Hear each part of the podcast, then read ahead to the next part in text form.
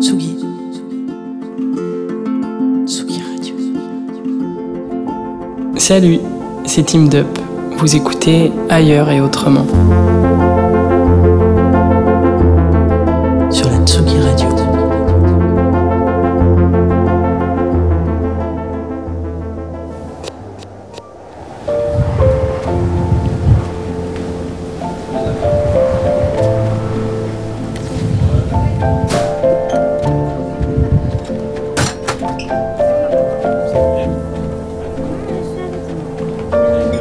Des transports, nous en avons pris. Des trains, beaucoup, quelques bus, un scooter. Nos pieds, bien sûr, mais aussi des bateaux. Plus précisément, des ferries.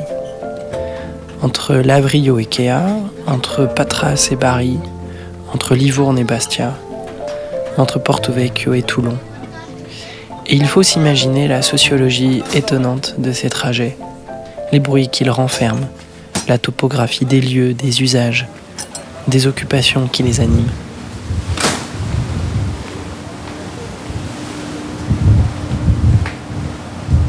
La grande porte à la poupe qui se referme, cadenassant nos libertés vis-à-vis de la terre ferme pour quelques heures.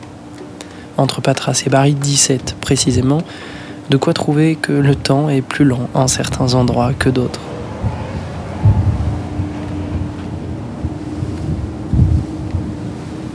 Il y a la dispute des premiers emplacements de matelas gonflables, des banquettes au salon, des fauteuils au café, des prises électriques, des chaises longues sur la terrasse à ciel ouvert, soufflées par les bourrasques une fois le bateau lancé au large, enrubanné dans un fin voile de fumée odorante dispersée par les cheminées.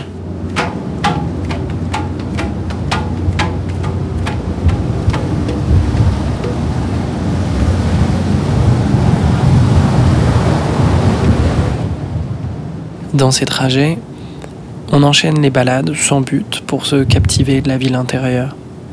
Passer la porte coupe-vent, pénétrer dans la grande carcasse métallique et climatisée du monstre. Cliquetis de couverts et de batteries de vaisselle au restaurant en self-service. Bruit de l'impolitesse des téléphones et des ordinateurs en haut-parleur. Il faut le dire, ces gens-là méritent de la prison ferme. Se décevoir devant la boutique de souvenirs, longer les couloirs numérotés des chambres, apprivoiser l'odeur étonnante de la moquette usée, du linge propre et des matériaux en préfabriqué.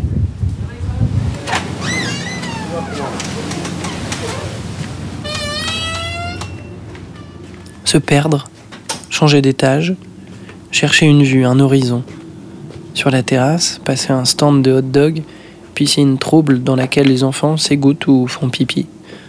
Le soleil d'été ne laisse personne à l'abri, et finalement, au long terme, peut-être vaut-il mieux se battre pour un fauteuil qu'une chaise longue. Mais perché 20 mètres au-dessus des eaux, le nez dans le vent, accroché aux barrières qui nous séparent des canaux de sauvetage, on contemple la vaste mer qui s'étend sans fin.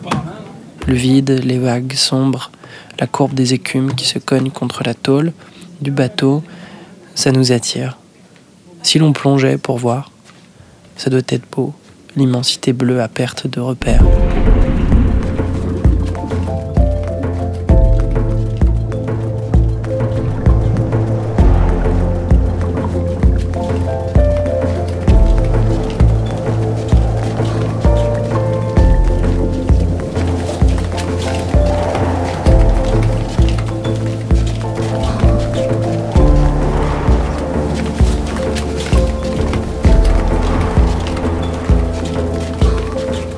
L'odeur du tabac à rouler nous éveille. Un vieux bonhomme vient souffler à l'allure son vieux cigario. Des jeunes sifflent des bières. On s'assoit, on prend un jeu d'Othello, petite pièce noire et blanche comme l'océan mélangé. Plus tard, on prendra des frites au self, une pietra au comptoir, sortir un bouquin, regarder un film, le duvet sur la moquette d'une autre décennie. Tout est cheap. Mais il y a la Madeleine de Proust de l'enfance.